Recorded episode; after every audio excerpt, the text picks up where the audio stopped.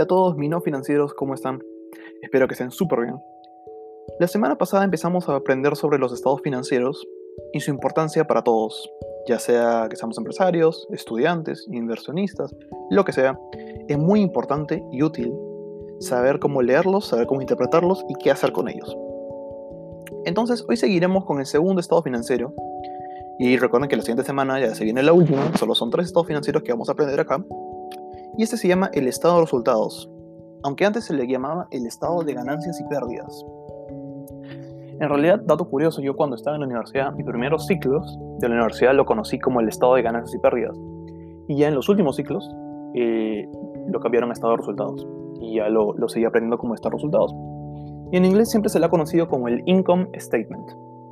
Perfecto. Con el estado de resultados se puede tener una mejor visión de la situación financiera del negocio, por lo que se pueden tomar decisiones a tiempo y nos permite planificar mucho mejor. Y por ejemplo, si eres un inversionista, te permite saber cómo está, cómo está siendo gestionada la empresa y ver si te conviene poner tu dinero ahí o no. Entonces, ¿qué me dice este estado de resultados? Me dice información financiera de una empresa dentro de un lapso de tiempo. Ojo, primera gran diferencia con el balance general que aprendimos la semana pasada. En el balance general, como recordarán, era una foto. Una foto que te mostraba información al momento que era tomada esa foto. Por ejemplo, si tienes un balance general al 28 de febrero del 2021, significa que lo que sale en ese balance general es la información al 28, del 28 mejor dicho. Es decir, no es información del 27, no es información del 1 de marzo, es información del 28 de febrero y nada más. ¿Ok? No refleja lo que pasó ayer, no refleja lo que pasará mañana, es a hoy, al momento que fue tomada esa foto. En cambio, el estado de resultados o el income statement te va a mostrar la información de una empresa en dentro de un lapso de tiempo. Puede ser analizada, mensual, trimestral, semestral, bimensual, como quiera la empresa, pero el más común en realidad es trimestral, anual y mensual. Por ejemplo, el que tiene que reportar una empresa eh, usualmente es el mensual y luego uno anualizado. Entonces, por ejemplo, si tienes un estado de resultados que te dice del 1 de enero al 31 de enero del 2021 significa que es información que ya de, de la empresa dentro de todo ese lapso de tiempo. ¿Ok? No solo de un día, sino todo ese lapso de tiempo. Ok. Entonces, como su nombre lo dice, te muestra los resultados de una empresa. ¿Ok? Entendamos resultados como utilidades. Como ganancia final, como el ultimito que te quedó, después de todo tu gastos, todo ello. Y para llegar a los resultados te muestran los ingresos y egresos durante todo ese lapso de tiempo. No solo eso, sino como te dije, te permite observar cómo se están administrando los gastos del negocio y los ingresos. Todo en pro de tomar decisiones que beneficien al negocio o, ya les dije, como inversionista, tomar decisiones a ver si es que te conviene eh, dar tu dinero. ¿no? A lo mejor la gerencia no está haciendo un buen uso del dinero, entonces no te conviene entrar a esa empresa. ¿Cierto? Entonces, veamos al cómo se divide un estado de resultados. Para no marearnos, porque de hecho este es un estado un poco más técnico, un poco más teórico, eh, yo tengo una plantilla de un estado de resultados que acabo de crear así en Excel, eh, que está en mi cuenta de Instagram. Me pueden seguir como finanzas.para.todos1, finanzas para todos 1. Y eh, aquí lo van a encontrar en el último post publicado y podremos seguir, podremos seguir este podcast tranquilamente. Entonces, ya que todavía no me siguen y no sabían de esta plantilla, pónganle pausa ahorita este podcast, vayan y cuando regresen le vuelven a poner play. ¿Listo? Perfecto. Primero, primero vamos a partir de los ingresos, en este caso son las ventas, ¿ok? Veamos en la plantilla, vemos ventas entre paréntesis ingresos.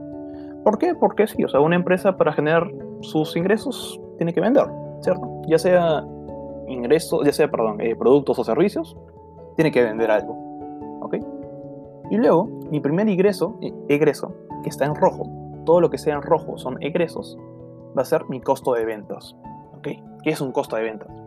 Es cuánto te costó realizar la venta de ese producto. ¿Ok? Es la materia prima, por ejemplo, que te costó para poder hacer ese producto que acabas de vender. Por ejemplo, yo fabrico mesas. Ese costo de ventas es la madera, eh, los tornillos, todo lo necesario para poder hacer esa mesa. Lo que me costó hacer esa mesa es mi costo de ventas. ¿Ok? así cada empresa tiene distintos costos de venta. Y ojo, los servicios también tienen costos de venta, obviamente, lo que le costó obtener ese servicio. Y ya, perfecto. Y luego de ello, nos vamos a la depreciación. No sé si todos ustedes han escuchado sobre la depreciación, y si no, deberían, pero si no, aquí estoy para ayudarlos. Finanzas para todos. Entonces, la depreciación es cuánto se ha gastado tus activos fijos. ¿Ok? No se mareen. Recordemos el anterior podcast que hablábamos del balance general y hablábamos de activos. Y recordemos que los activos son todo aquello que tiene la empresa que le va a ayudar a generar ingresos futuros. Un activo fijo es eso. Es algo que tiene la empresa que le va a ayudar a generar eh, ingresos futuros, pero, pero son fijos. Por ejemplo, eh, la maquinaria. Eh, automóviles, yo sé que los automóviles se pueden mover, jajaja, pero eh, es un activo fijo, se le denomina activo fijo igualmente. computadoras, maquinaria, carros, inmuebles, la oficina, todo aquello. Pero estas, estos activos fijos se deprecian, van perdiendo valor a lo largo del tiempo. Por ejemplo, yo tengo una laptop, y ahorita estoy grabando este podcast en una laptop que compré hace tres años esta laptop mes a mes, día a día, va perdiendo valor. Un poquito más por cada uso que le doy. Aún así no le dé mucho uso, igual nadie va, o sea, una, computadora de hace tres años ya no va a costar lo mismo que costaba hace tres años, de hecho va a costar mucho menos. Entonces eso significa depreciación. Es ese valor que se le va restando mes a mes, día a día, por, simplemente por el tiempo que está pasando. Una maquinaria, de hecho, se va depreciando bastante. Una computadora. ¿okay? Lo único que no se deprecia son los lotes. Si tienes un lote donde construyes tu edificio para una empresa, ese lote nunca se va a depreciar. Es una gran regla de la depreciación, que los lotes nunca se deprecian, y es cierto, en realidad los lotes se aprecian. Si tú tienes un lote, en realidad de acá a 10 años va a costar más de lo que vale ahorita, que es lo único que no se va a depreciar. Entonces tenemos eso, la depreciación. Y por ejemplo, eh, esta depreciación usualmente va a ser pequeña, va a ser grande, va a depender mucho del rubro de la empresa. Por ejemplo, una empresa que gasta mucho en depreciación, no tiene este rubro de depreciación bien alto, son las mineras. Por la gran cantidad de máquinas que tiene y el uso que le dan, esas máquinas no duran ni tres años. Por todo el uso que le dan, de perforar, de todo, de todo lo que esté detrás de la minería. Entonces ese gasto de, depreciación es súper alto. Y va a ir, va a ir eh, variando de acuerdo al rubro de una empresa. Entonces, con eso tenemos una utilidad bruta. Mm, ¿De dónde sale esta utilidad bruta? Es la resta entre ingresos, costo de venta y depreciación. Pero, ¿depreciación es dinero? O sea, ¿es tangible? Pues no. Y espero que se hayan dado cuenta de esto. Depreciación no es dinero, ¿cierto? Es algo intangible, es algo que mm, es una percepción de que el valor del activo ha disminuido. Pero igual se tiene que reflejar aquí, como si fuera dinero. Así funciona. ¿Ok? Luego en el otro estado financiero vamos a ver de que en el estado financiero de la siguiente semana vamos a ver un estado financiero donde todo lo que ves acá es todo lo que ves en ese estado financiero es dinero puro, ¿ok? No hay nada como esto de depreciación que es intangible, no, es dinero, dinero. En dinero que entra es dinero que está en tu cuenta bancaria, es el flujo de caja que vamos a ver la siguiente semana. Pero por ahora tenemos este de acá. Entonces, ingresos menos costo de venta menos depreciación me da utilidad bruta. ¿Por qué bruta? Porque todavía faltan bastantes ingresos y egresos hasta llegar a una neta. Entonces, por ahí tenemos, por ahora tenemos la bruta. Ok, lo que sigue son egresos operativos, que se van a dividir en dos, gastos de venta y gastos administrativos. Ok, gastos de venta y gastos administrativos son todos los gastos que tienes que hacer para que la operación funcione. Por ejemplo, em, luz, agua, transporte, salario de tu gente, salario de la gerencia, beneficios, costo de alquiler, todo, todo, todo ello. ¿Ok? Y se va a ir dividiendo en gastos de venta o gastos administrativos dependiendo del rubro. Por ejemplo, si es el salario de la gerencia, se va a ir en, gastos administrativos. Si es un salario del personal de venta, se va a ir a gastos de venta. Y así. Va a ir, por ejemplo, si es el alquiler de la oficina del gerente, gastos administrativos. Y así. Perfecto. Y eso vamos a tener una utilidad operativa que en inglés se le conoce como EBIT. No tanto en inglés, eh, yo también he trabajado en unas empresas donde se le conoce bastante como EBIT, no tanto como utilidad operativa. es este Earnings Before Income and Taxes. Eh, interest and Taxes, perdón. Eso es el EBIT, que es igual a la utilidad operativa. Luego de ello, luego que ya restamos utilidad bruta menos gastos de venta menos gastos administrativos, que ya tenemos la utilidad operativa o EBIT, vamos a ir a los ingresos y egresos financieros. Que son, por ejemplo, intereses eh, de préstamos que tengas, cuotas que tengas que pagar. Eso, todo eso va en egresos financieros. ¿ok? Y en ingresos financieros son, por ejemplo, si por ahí hiciste alguna inversión en acciones, ganaste algo, ese poquitito se va ahí a ingresos financieros. O si es un montón, tal vez también puede ser un montón y te va a ingresos financieros. Invertiste, tu empresa invirtió bien, también puede ser. Perfecto. Eh, luego de ello, luego que hemos sumado los ingresos financieros y restado los egresos financieros, vamos a ir a la utilidad antes de impuestos. Es el total que tenemos hasta ahora. ¿Ok? Si siguen la plantilla hasta ahora, tenemos ahí 4 mil dólares de utilidad antes de impuestos. ¿Por qué se llama utilidad antes de impuestos? Porque, así es, todavía faltan los impuestos a la renta. Todos los países tienen impuesto a la renta. Impuesto a la renta, renta es igual a utilidad. La que renta se le conoce más que nada en España, donde salió este nombre, pero es impuesto a la utilidad. En cada país es distinto, por ejemplo yo que vivo en Perú es 29.5%, antes era 28, antes de ello era 30. En Ecuador, Honduras, por ejemplo, sé que es 25%. Y así, pero cada país tiene su distinto porcentaje de impuesto de renta y también su distinta aplicación. Hay empresas que tienen que pagar menos, hay empresas que tienen que pagar más. Pero esos, son los porcentajes más o menos generales. Entonces yo le he descontado 25.5% eh, porque estoy en Perú, que eran 1.180 dólares, y me da una utilidad neta de 2.820 dólares. Por fin llegamos a la utilidad neta, es decir, lo que generó en teoría esta empresa en ese lapso de tiempo. ¿Por qué digo en teoría? Bueno, fácil. Uno, ya vimos de que tenemos un gasto de depreciación que no es dinero tangible, que está ahí metido y que te está restando. ¿Ok? Entonces, eso no es dinero, pero igual te afecta tu utilidad neta, ¿o no? Sí.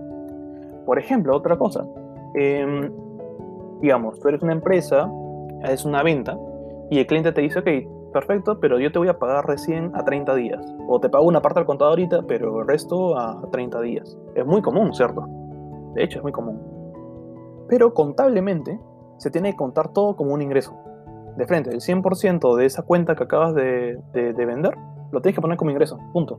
Aún así ese dinero no haya entrado en total a tu caja, pum, es un ingreso. Sí o sí, contablemente es un ingreso. En algún momento ese dinero va a entrar, que va a estar, va a estar ese dinero, pero contablemente lo tienes que poner igual ahorita. Igual si es que tienes que comprar, por ejemplo, le compras a tu proveedor algo y le dices, ok, proveedor, gracias por el producto, pero por la materia prima, pero te voy a pagar de acá 60, 60 días ok, perfecto, lo tienes que poner igual como un gasto. Aún no lo has gastado todo, pero lo tienes que poner. Así funciona. Así funciona la contabilidad. Tienes que ponerlo aún así, no lo hayas recibido aún. Entonces, por eso a veces hay que tener cuidado con el estado financiero. Pero sirve muy bien para tener una idea general de cómo va más o menos el negocio. Entonces, vamos a hacer una actividad ahorita muy interesante que en realidad creo que todos los grandes inversionistas en el mundo lo hacen, todas las grandes empresas que analizan estados financieros lo hacen.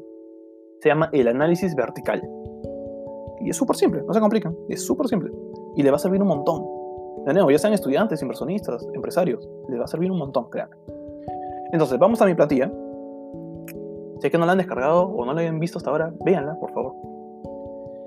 Eh, vamos a partir de la primera línea. Dice ventas, ingresos, ¿cierto? No sé si se han dado cuenta, pero eh, tu utilidad neta parte de que tus ventas de ahí van a ir restando algo o sumando algo, ¿cierto? Es decir, tu utilidad neta, que es 2.820 dólares, salió de que tus ventas de 100.000 se la iban restando y sumando algunas cositas. Entonces, tu primera línea son tus ventas. A eso le vamos a poner 100%. Es decir, eso es tu, tu primera parte, los 100%. Entonces, el análisis vertical nos va a servir para saber qué porcentaje representa cada gasto o cada ingreso de nuestro 100%. Y bien divertido. Por ejemplo, costo de ventas, 40 mil dólares. 40 mil dólares de 100 mil dólares representan el 40%, ¿sí o no? Entonces, ya sabemos de que del 100% de nuestros ingresos, el 40% se fue en costo de ventas. Se fue en la materia prima, se fue en todo eso relacionado a eso. Mm, bueno o malo, depende de cada empresa, depende de cada rubro, de cada industria. Por ejemplo, si ese costo de ventas fuera 80%, te preocupas. Dices, ucha, 80% se me está yendo solo en pagar la materia prima. Y ahí tendrías que fácil eh, coordinar para poder, eh, para poder hablar con tu proveedor y que te dé un descuento, porque está muy fuerte ese, ese gasto de venta. Si es que fuera, por ejemplo, 80%, 90%. Ahí tendrías que ir variando tu margen. O tal vez aumentar tu precio. A lo mejor, ¿sabes qué? No, o sea, el, precio que, que el proveedor me está poniendo está bien, solo que mi precio está muy bajo. Y le aumentas el precio de tu producto. También puede ser. Va a ir dependiendo de cada empresa. Y así vamos viendo rubro por rubro. Por ejemplo, si tus gastos de venta, en este caso son 30%, es ok, 30% para pagar a mi personal de venta, puede ser. Puede ser un gasto, un gasto interesante, puede que sí, sí sea así. Y así, cada gasto, cada ingreso, va, le vas dando el porcentaje que representa del 100%, o sea, de tus 100.000 de ventas. Y te vas a dar cuenta rápidamente de dónde se está yendo más tu dinero. Y para que tengas oportunidades de mejora, para el siguiente mes hacerlo mejor, replantear estrategias, replantear todos tus contratos con clientes, con proveedores, etc. Y así, hay muchas aplicaciones para ese estado financiero. Espero que haya sido fácil de entender, usando la plantilla que encuentran de nuevamente en mi cuenta de Instagram Finanzas para Todos 1. Y la siguiente semana les enseñaré sobre el último estado financiero, que es el flujo de caja, donde ya les expliqué, es dinero que entra, dinero que está en ese flujo de caja. Es decir, dinero completamente tangible. Entonces, hasta la próxima. Chao, chao.